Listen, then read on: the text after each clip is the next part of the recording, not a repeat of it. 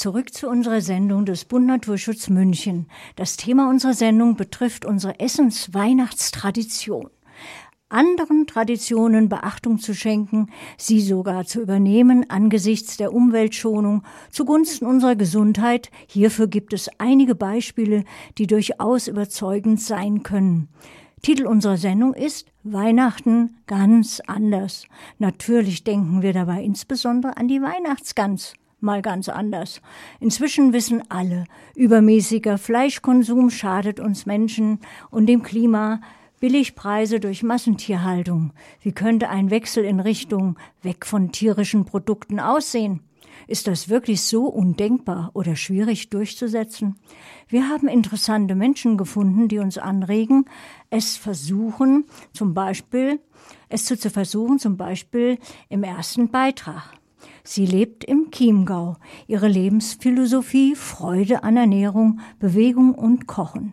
Nicht nur mit dem Diplom der TU München und Wein Stefan in BWL Ernährungswissenschaften und Lebensmitteltechnik hat sich unsere Interviewpartnerin Eva Reinstadler zur Fachfrau ausgebildet. Sie lernte in der ganzen Welt andere Kochkulturen kennen, ob in Europa, Asien oder oder USA.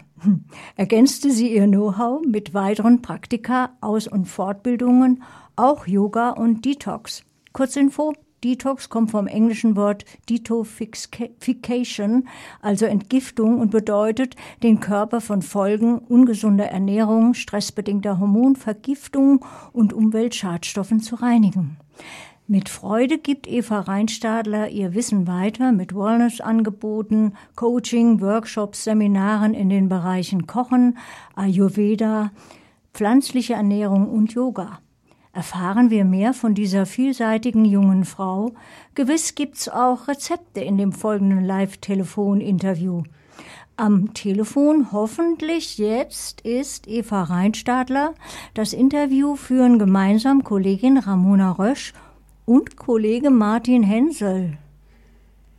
Ja, hallo Eva Reinstadler. Ich hoffe, Sie sind jetzt in der Leitung. Ganz genau. Guten Abend. Hallo. Ja, hallo, auch von meiner Seite. Ja, freut mich sehr, dass Sie sich extra für uns die Zeit genommen haben. Ja, jetzt wollen wir natürlich. Danke für die nette Anmoderation. Na klar, gern. Unsere Zuhörer müssen Sie auch kennenlernen. Wir kennen Sie ja schon, aber für den einen oder anderen sind Sie ja völlig unbekannt und dachten wir, das, das, das stellen wir Sie kurz vor. Genau. Ähm, ja, Sie sind eindeutig die Spezialistin für unser Thema heute, veganes Essen. Jetzt zu Weihnachten haben wir uns gedacht, das ist vielleicht nochmal was, da kann man den, den Fokus drauf richten und das Bewusstsein einfach stärken für das Vegan und die vegetarische Küche. Und äh, ja, und deshalb genau wollen wir Sie auch fragen, wenn Sie, wenn wir Sie jetzt ähm, nach einem Rezept oder einem Gericht fragen, was einfach gut ankommt bei vielen, was auch Kindern schmeckt, was ja, was klar vegan ist, aber was einfach, was man gut zubereiten kann, was fällt Ihnen da direkt ein? Hm.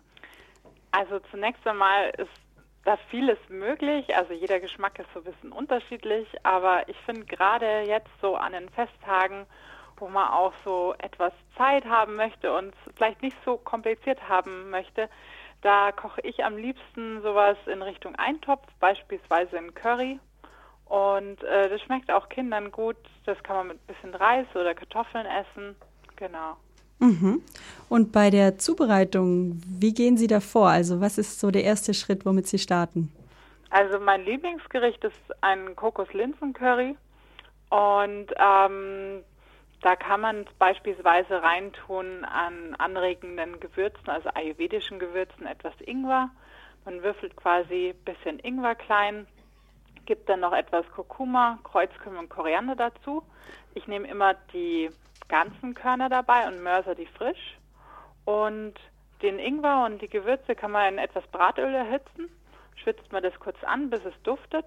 Und dann kann man die Linsen dazugeben, kurz umrühren und dann mit etwas Kokosmilch und der Trick jetzt mit etwas Tomaten aus dem Glas auch noch ablöschen. Dann gibt es eine richtig schöne sämige Konsistenz und so köchelt dann dieses Kokos-Tomaten-Linsen-Potpourri vor sich hin. Und wenn man mag, und oft hat man ja noch irgendwie so Reste so von den Gemüsesorten, da kann man noch ein bisschen Sellerie, Karotte oder Paprika dazugeben, je nach Gusto. Und ich würde einfach erstmal die Linsen ein bisschen köcheln lassen, so circa eine Viertelstunde und dann Gemüse der Wahl dazugeben. Und wenn die Linsen zerfallen sind und das Ganze eine schöne sämige Konsistenz hat, ist das Ganze schon fertig. Dazu etwas Reis und fertig. Jetzt, jetzt muss ich doch gleich mal fragen, also äh, wenn Sie meinen Bauch hören könnten, der fängt schon an zu grummeln und meldet Hunger. Mhm. Ähm, das hört sich jetzt gar nicht so viel anders an, als ich sage jetzt mal in Anführungszeichen normales Kochen. Was macht denn äh, veganes Kochen aus? Nun, ich achte natürlich darauf, dass eben äh, tierische Produkte wie ähm, Butter oder ähm, Sahne jetzt nicht dabei sind. Da kann man ähm, auf Ersatzprodukte zurückgreifen. Also es gibt beispielsweise Sojasahne oder Hafersahne. Ich persönlich muss sagen, ich lasse die Sachen einfach weg. Ähm, das vereinfacht mir die Küche sehr. Ich konzentriere mich mehr auf die Vielfalt an Gemüse und Obst und Getreide, Nüsse, Hülsenfrüchte und verwende diese zum Kochen. Und das mag für den einen oder anderen vielleicht am Anfang eine Umgewöhnung zu sein oder man sagt, was bleibt denn da noch übrig? Aber man kann sich da mittlerweile im Internet und in sozialen Medien so viel Inspiration holen mit Bildern oder auch Kochrezepten. Und dann kann man für sich vielleicht eine ganz neue Welt und Kochweise entdecken. Ja, aber wenn ich jetzt an meine Mutter denke, dann war ja immer der Spruch schlechthin, Fett ist der Geschmacksträger, tu genug Sahne rein. das geht ja jetzt gar nicht, oder? Nun, wie gesagt, also auf gewisse ähm, ähm, Ersatzprodukte, wenn man mag, kann man zurückgreifen. Ich persönlich bin ein ganz großer Fan von Kokosmilch und das findet natürlich auch in dem Gericht ähm, Platz und ist, wie Sie schon sagen, Geschmacksträger. Das ist richtig. Ja, jetzt haben wir gehört, Kokosnuss, Kokosmilch als Zutat. Das kann man noch ganz gut im Rewe finden oder in einem anderen Supermarkt. Ähm, anders sieht es aus mit Koriander Körnern zum Beispiel. Also da muss man dann doch länger suchen. Wie gehen Sie vor, um diese guten Zutaten zu finden? Ich persönlich kaufe alles im Bioladen ein, anfänglich mal so bio und mal konventionell, so noch zu Studiumszeiten. Mittlerweile kaufe ich nur noch im Bioladen ein, weil es mir einfach wichtig ist, dass die Sachen nicht übermäßig gespritzt sind, nicht behandelt sind, nicht bestrahlt sind und es zahlt sich einfach aus, weil man richtig gute Qualität bekommt und einfach viel, viel mehr davon hat, das heißt jetzt geschmacklich, von Qualität und von den Inhaltsstoffen. Deswegen empfehle ich da den Gang zum Supermarkt und auch Koriander und Kreuzkümmel und Co. findet man mittlerweile ganz gängig in jedem Bioladen. Ja, das hört sich ganz gut an. Wenn man jetzt überlegt, das ist was, das können wir natürlich in Deutschland kochen, aber es kommt ursprünglich aus anderen Ländern. Machen wir gerade den Sprung aus Deutschland raus. Mhm. Was würden Sie sagen, was ist denn so ein bekanntes Land für extrem gute oder viele gute vegane Kochrezepte? Also mir persönlich hat immer in Asien sehr gut gefallen. Also wie gesagt, ähm, die Gerichte mit Kokosmilch. Ansonsten habe ich mich am meisten immer inspirieren lassen von den Metropolen wie Barcelona oder London oder auch Berlin, also um in Europa zu bleiben. Ich fand, die Großstädte waren da einfach immer Vorreiter mit tollen veganen Cafés und da hat man auch gesehen, es geht, es ist lecker, es ist einfach und es ist auch irgendwie, es macht Spaß. Wenn man jetzt, ähm, in München gibt es ja doch einige ähm, Lokale, die vegane Speisekarten haben und entsprechende Gerichte anbieten. Was mir nur dabei auffällt, dass klassische Gerichte, also der, äh, die Currywurst oder ähm, die Gulaschsuppe plötzlich als vegane Variante dort auf der Karte stehen. Was halten Sie davon? Ist das dann noch echt vegan oder ist das nur ein, ein Vergleich, den das vegane Essen nicht gewinnen kann? Um es diplomatisch auszudrücken, ich denke, für den einen oder anderen ist es auch mal ein Genuss, irgendwie sowas zu essen und erleichtert vielleicht den Einstieg, so vegane Wurst oder Currywurst oder wie auch immer.